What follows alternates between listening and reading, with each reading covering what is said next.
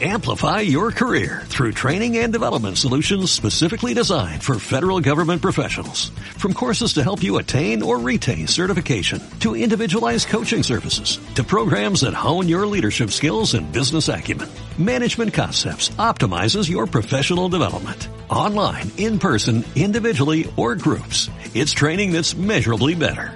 Learn more at managementconcepts.com. That's managementconcepts.com. Hola de nuevo, bienvenidos a Magi-chan in Japan.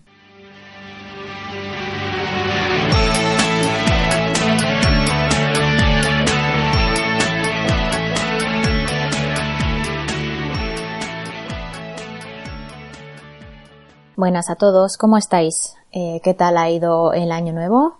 Eh, no sé si habéis visto que grabé un especial de, de año nuevo, fuimos al templo y grabé desde allí. Hay algunas personas que ya lo han visto. Ese fue el primer podcast de Año Nuevo, aunque fue un capítulo especial. Y algunos me habéis dejado comentarios, muchas gracias. Y parece ser que os ha gustado que grabara en exteriores, os ha gustado escuchar el sonido ambiente. Los que aún no lo habéis escuchado, pues id a escucharlo porque creo que os gustará. Es un poquito diferente a lo que suelo hacer normalmente. Y bueno, aprovecho también este capítulo para preguntaros si queréis que haga más este tipo de grabaciones en el exterior y si se, se os ocurre algún lugar o tenéis alguna idea de algún lugar donde yo podría grabar porque me gustaría hacer más este tipo de grabaciones pero en realidad no sé muy bien dónde podría hacerlo. Si os interesa algún tema pues hacedmelo saber. Y bueno, como siempre paso a los agradecimientos. No sé si soy pesada, pero me gusta agradecer a la gente que me está ofreciendo su apoyo. Eh, el primer agradecimiento es para Dani Payá, que me apoya muchísimo en Twitter, siempre me le da like, me retuitea y me deja comentarios. Muchísimas gracias. Victorious también por Twitter me comenta, me retuitea, le da like. Muchas gracias. Luego el señor del caos también le dio a retweet y comentó. Muchas gracias. Eh, Rina. Rina es una gran sorpresa para mí, no sabía que ella estaba escuchando mi podcast. Es una chica que conocí hace tiempo porque a las dos nos gusta el mundo de las muñecas y la conocí de ese mundo. Muchas gracias Rina por escuchar mi podcast, espero que te esté gustando y me encanta que, que lo sigas. Por último, ya le agradecí en el anterior capítulo, pero es que siempre, siempre me comenta y comentarios largos, como dije, así que otra vez le agradezco a Iván Ortega su, su apoyo. Muchísimas gracias a todos de verdad.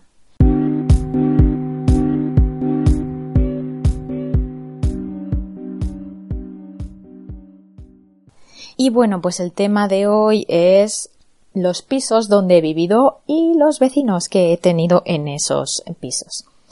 Eh, bueno, como os dije en el primer capítulo, yo vine a Japón hace siete años y he vivido en un total de tres pisos. Aunque al primero no sé si llamarle piso o caja de cerillas, porque, bueno, según la página web tenía 12 metros cuadrados, pero yo creo que no tenía ni eso.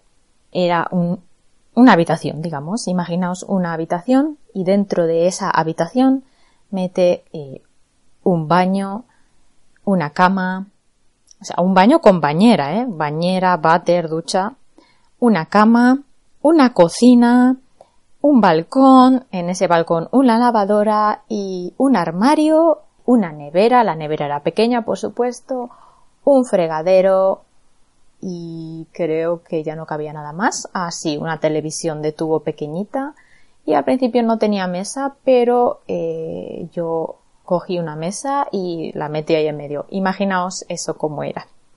Ah, y una entrada, claro, una entrada pequeñita. Aquí las entradas, los recibidores se llaman genkan. No sé si lo habéis, habréis visto en algún sitio, pero eh, es un poco diferente a los recibidores en España porque queda como en un nivel inferior, es un pequeño espacio y está más bajo que el resto de la casa. Entonces cuando tú entras a, entras por la puerta de la casa, digamos, tienes ese espacio y para acceder a lo que es ya la vivienda, las habitaciones, es como si subieras un pequeño escalón, no sé si lo explico bien. Pues todo eso estaba en mi piso de 12 metros cuadrados y ahora, bueno, parece que me esté quejando y tal, pero la verdad es que es un piso al que le tengo mucho cariño porque fue mi primer piso. Yo había venido a Japón en dos ocasiones como turista, pero me había hospedado en un hotel. Es decir, que este piso fue como la primera toma de contacto con la vida en Japón, una vida no como turista, sino como residente en Japón. Y bueno, pues allí estuve dos años y medio, si no recuerdo mal. en, durante dos meses estuve viviendo allí con mi marido. O sea, imaginaos en ese piso de 12 metros cuadrados lleno de cosas, no lleno de cosas, pero con las cosas necesarias para vivir, dos personas. Bueno, aquello fue, yo todavía no sé cómo conseguimos vivir ahí, aunque fueron solo dos meses, la verdad es que era muy, muy pequeño. Y bueno, en este primer piso, pues, como os podéis imaginar, sucedieron algunas cosas que os contaré a continuación. Primero quiero hablaros un poco de cómo eran cómo son los pisos donde he vivido. Vale, el segundo piso ya era un poquito más grande, tenía 31 metros cuadrados, si no recuerdo mal. Una cosa que se me ha olvidado comentar es que el primer piso, creo que ya lo he comentado en anteriores capítulos, el primer piso eh, lo contraté, entre comillas, con una empresa que se encarga, una agencia inmobiliaria que se encarga de alquilar a extranjeros que vienen a vivir a Japón. Entonces, pues eh, el alquiler es un poquito más más caro, el pago mensual es un poquito más caro, pero ya te viene con todos los muebles eh, y en algunas ocasiones estas agencias te, eh, está incluido en el alquiler está incluido los gastos de agua, luz y gas. En mi caso no estaban incluidos, los pagaba aparte, pero me salía bastante mejor pagarlo por separado que incluido. Entonces el segundo piso, que como os he dicho era más grande, eh, no era con este tipo de agencia, sino eh, ya era con una agencia que renta a todo el mundo, no solo a extranjeros, sino, bueno, principalmente renta a japoneses y los extranjeros también pueden pues acceder a este tipo de pisos.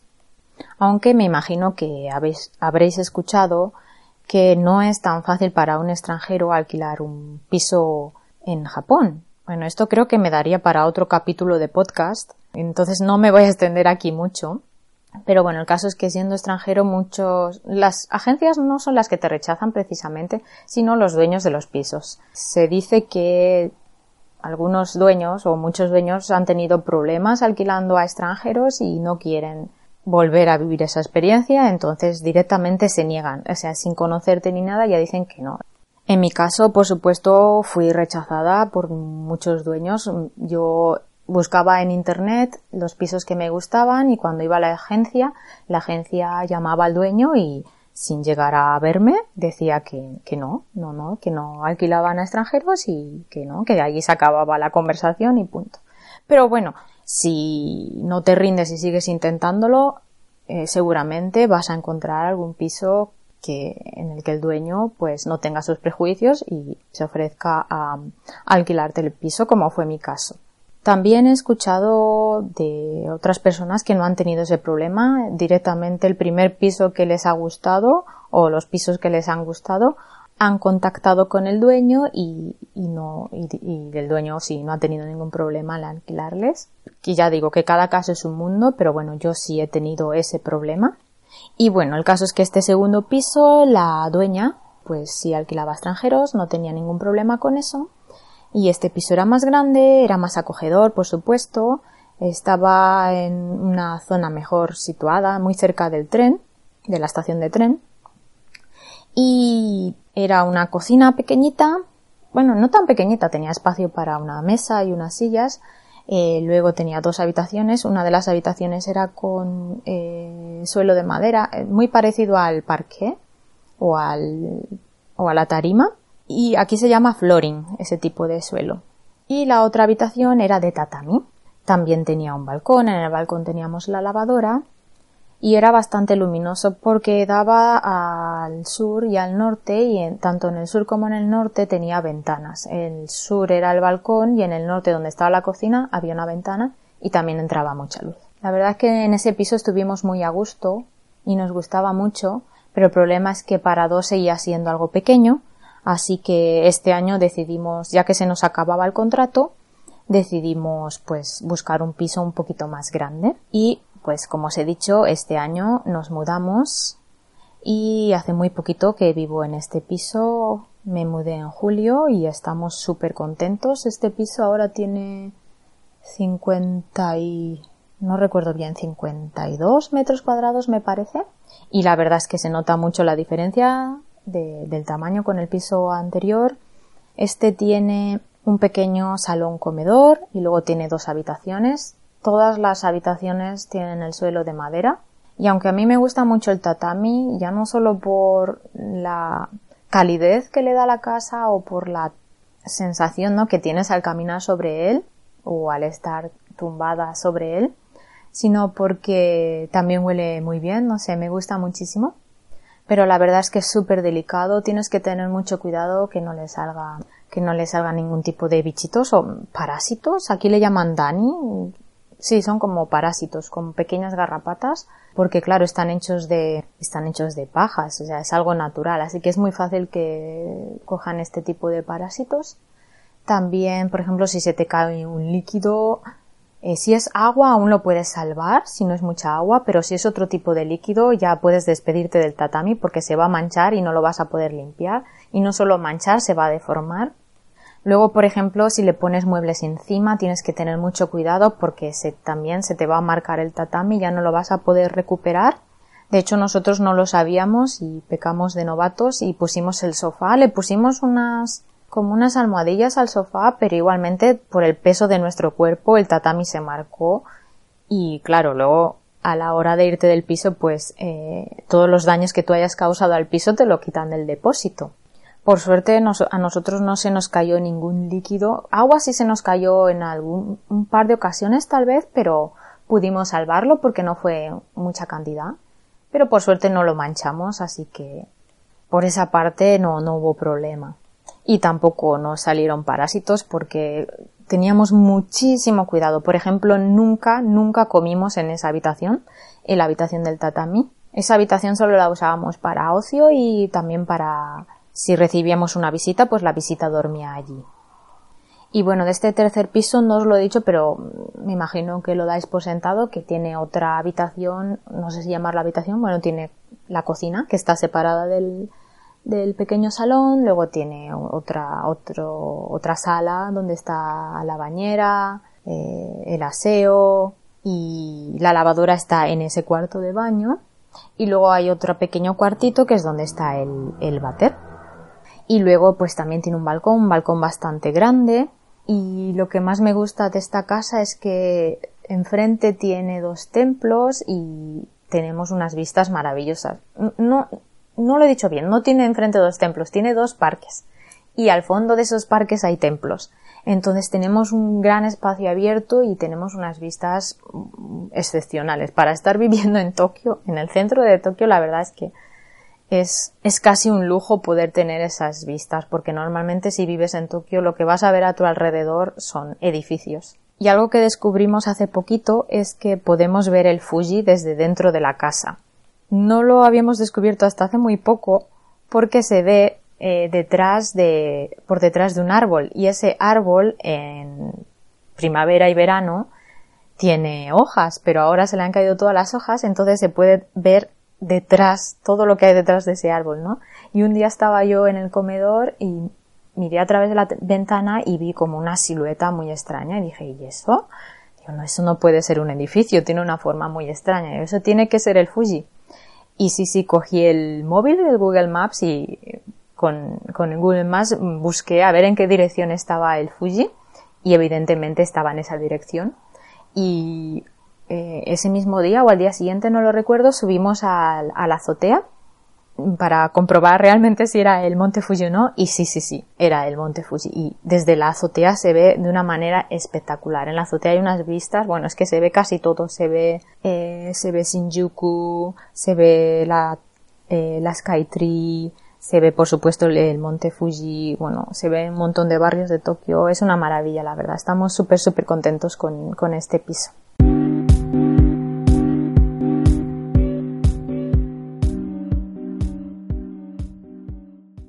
Y bueno, pues el subtema de, una vez presentados los tres pisos, el subtema de este, no sé si llamarlo subtema, porque en realidad es lo que tiene más chicha, que son mis vecinos. Bueno, entonces en el primer piso, eh, ¿qué pasa? Eh, como os he dicho, era un piso que yo había contratado a través de una agencia que alquila a extranjeros que están residiendo en Japón, ¿no? Y claro, todos mis vecinos pues eran como yo, eran extranjeros residiendo en Japón porque esa empresa tenía eh, comprado todo el edificio, digamos. Entonces, claro, mis vecinos eran de lo más variopinto.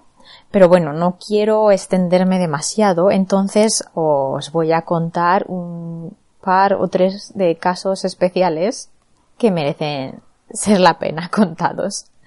Entonces, el mayor problema que yo tuve en ese piso fue que la lavadora estaba en el balcón. Y bueno, ya os podéis imaginar, ¿no?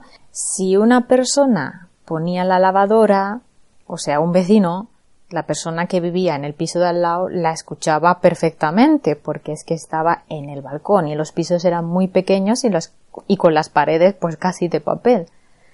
Entonces, bueno, os podéis imaginar lo que pasó, ¿no? En un par de ocasiones tuve un par de vecinos que ponían la lavadora pues a unas horas que no eran muy recomendables.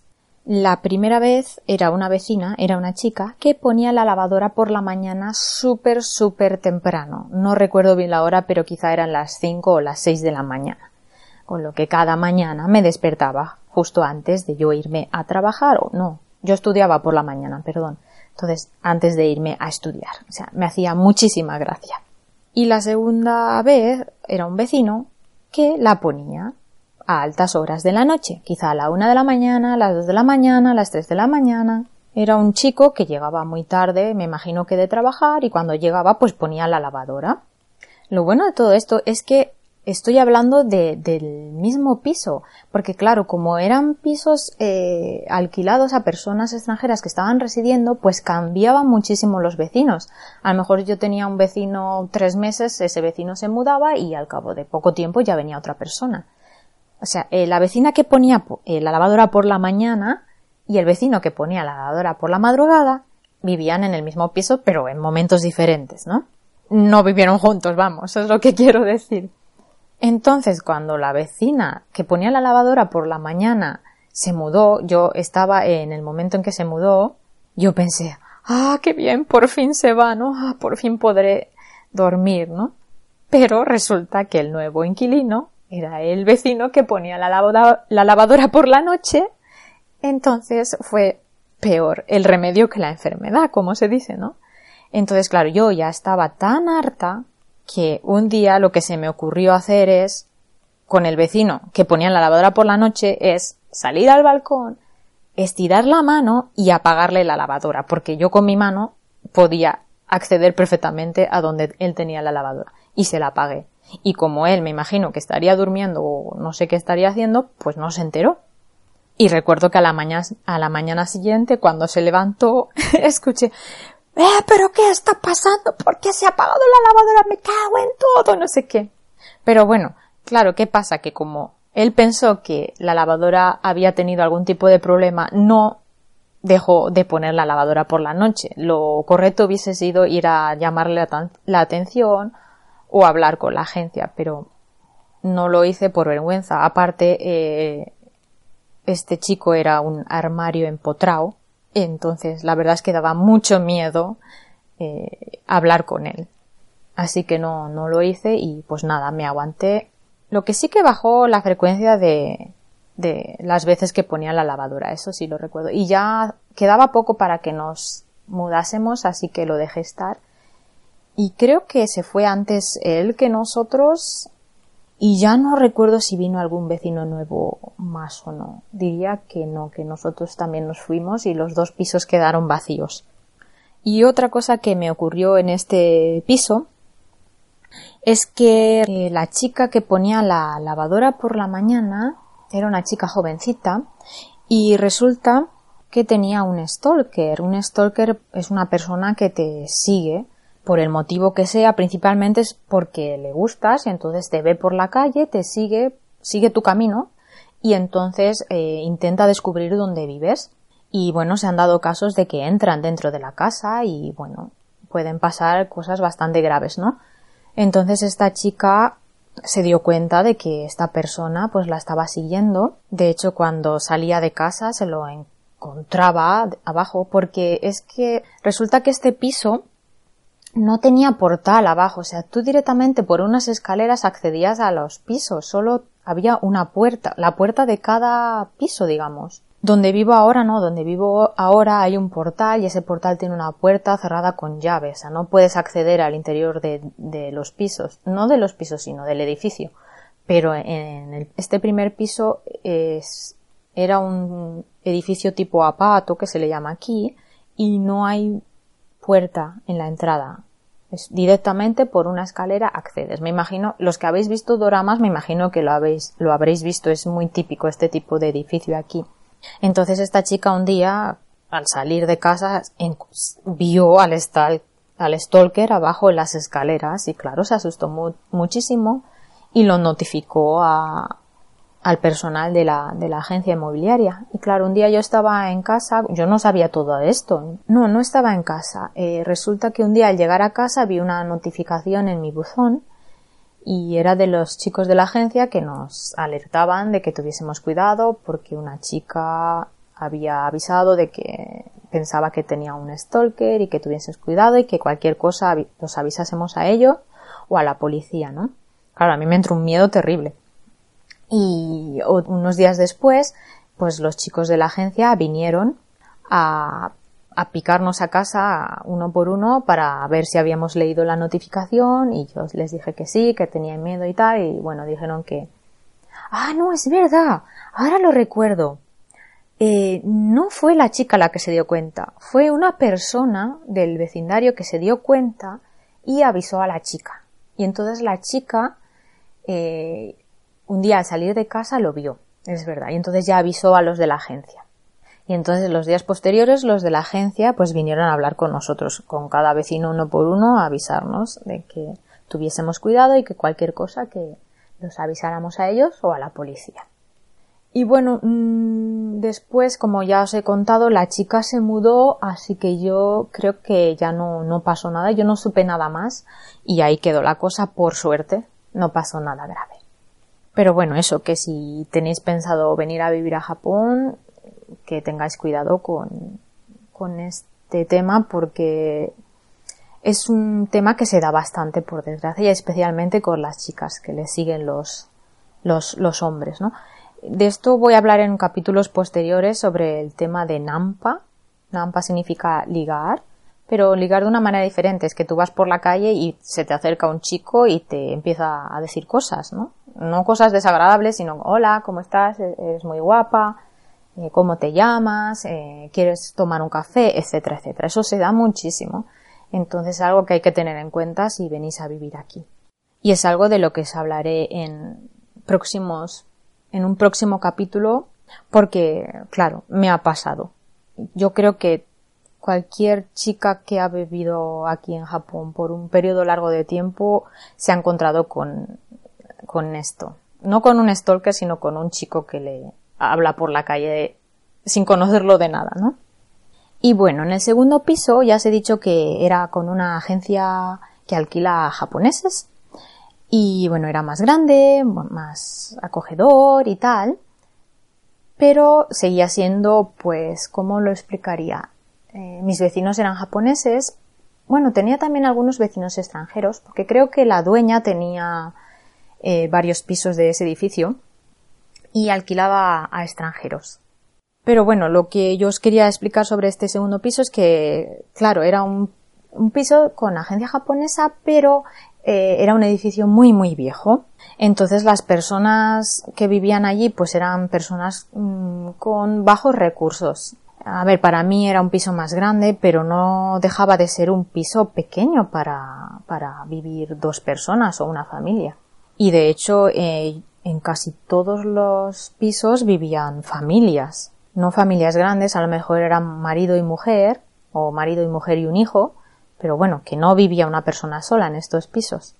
Entonces, en este segundo piso, aunque ya no era apato, lo que os he comentado antes de que accedes directamente al, a, a tu piso por una escalera, era mansion, sin embargo, la puerta de entrada era un hueco, o sea, la puerta es como si la hubiesen quitado y podías acceder también por la escalera directamente a los pisos. Entonces, eh, ah, y otra curiosidad de, de este edificio, que es algo muy importante para lo que os voy a contar a continuación, es que era un edificio, pero estaba dividido como en tres partes, ¿vale? Entonces tenía una puerta principal, que eso ahí sí que había puerta, y no sé si podía cerrar, yo creo que siempre estaba abierta, era una puerta de cristal. Y luego había dos puertas más a mano derecha, y esas dos puertas eran idénticas. Bueno, puerta, es que no puedo llamarle puerta porque no había puerta, entrada, ¿vale? Y esas dos entradas eran idénticas, pero cada entrada daba a un bloque de pisos diferente, ¿vale? Entonces, una noche, ya no recuerdo la hora, creo que era cerca de las dos de la mañana, escuchamos eh, unos ruidos en nuestra puerta. Teníamos eh, cámara para ver eh, quién está en la puerta y entonces activamos la cámara y vemos que había una persona, un, señor, intentando abrir nuestra puerta, pero se veía una persona normal, un señor con traje, ¿vale? Y, y entonces mm, a mí me entró muchísimo miedo. Es que imaginaos la escena, ver a un señor intentando abrir tu puerta y tú estás escuchando que quiere abrir tu puerta, ¿no? ¿Y qué pasa? Resulta que era un chico, creo que un trabajador, que habría estado bebiendo alcohol y venía un poquito perjudicado y creo que era un vecino del otro bloque. Entonces se había confundido, como las entradas eran idénticas, se había confundido y se pensaba que estaba eh, intentando entrar en su piso, pero en realidad estaba intentando entrar en el nuestro, ¿no? y la verdad es que, aun sabiendo eso, aunque yo vi que estaba borracho, igualmente tienes miedo, ¿no? Porque es que encima es la madrugada. Y entonces estuve a punto de llamar a la policía, pero me dijo mi marido, no, espera un poco más a ver qué pasa, ¿no? Y claro, él intentaba entrar, pero no lo consiguió, evidentemente, porque la llave no, no servía. Y se fue para el piso de arriba pensando que a lo mejor se había confundido en un piso. Pero tampoco, él no vivía en el piso de arriba, yo creo que vivía en el bloque de al lado, ¿no? En, el bloque de la derecha. Y claro, no podía entrar, entonces empezó a gritar, porque claro, no entendía, estaba un poquito confundido. Y claro, a la que empezó a gritar, pues las personas que vivían en ese piso de arriba llamaron a la policía, evidentemente. y nada, vino la policía y vinieron, no sé, como tres o cuatro policías a llevárselo amablemente y ya no sé lo que pasó con él. A lo mejor se lo llevaron a comisaría, lo tuvieron ahí un ratito hasta que se le baja, se le bajó el efecto del alcohol, me imagino, no sé. Bueno, el caso es que ya no volvió a suceder. Y mejor así, porque la verdad es que me llevé, me llevé un susto muy grande. Luego no podía dormir y al día siguiente había que trabajar. Y bueno, sobre este segundo piso la verdad es que me pasaron bastantes cosas porque estuve cuatro años allí y tengo cuatro anécdotas más que contar de este, de este piso. Pero bueno, ya llevo casi 30 minutos, entonces lo voy a dejar aquí. No quiero que los podcasts sean muy largos porque aparte luego tengo que editar, los edito un poquito y claro, la edición me lleva bastante tiempo y hoy es domingo y mañana hay que trabajar, así que lo voy a dejar aquí y en el próximo podcast os voy a contar esas cuatro anécdotas que tuve en el segundo piso y os voy a contar un poquito también sobre el tercer piso. Y como siempre, si tenéis alguna petición, pues dejármelo en los comentarios, que yo os agradezco muchísimo los comentarios. Y si me seguís en Twitter o en Instagram, pues os agradezco también que me comentéis por allí. En el caso de Twitter, que me retuiteéis, me ayuda muchísimo, que le deis a like. Os lo agradeceré eternamente. Y bueno, de momento eso es todo. Espero que os traigan muchas cositas los Reyes Magos, porque hoy es la víspera, ¿verdad? Por aquí algo va a caer, pero bueno, en el día 25 eh, para Papá Noel ya cayeron cosas bastante buenas, así que hoy, esta noche van a ser solo unos detallitos. Y eso es todo. Nos escuchamos eh, la próxima semana. Hasta pronto.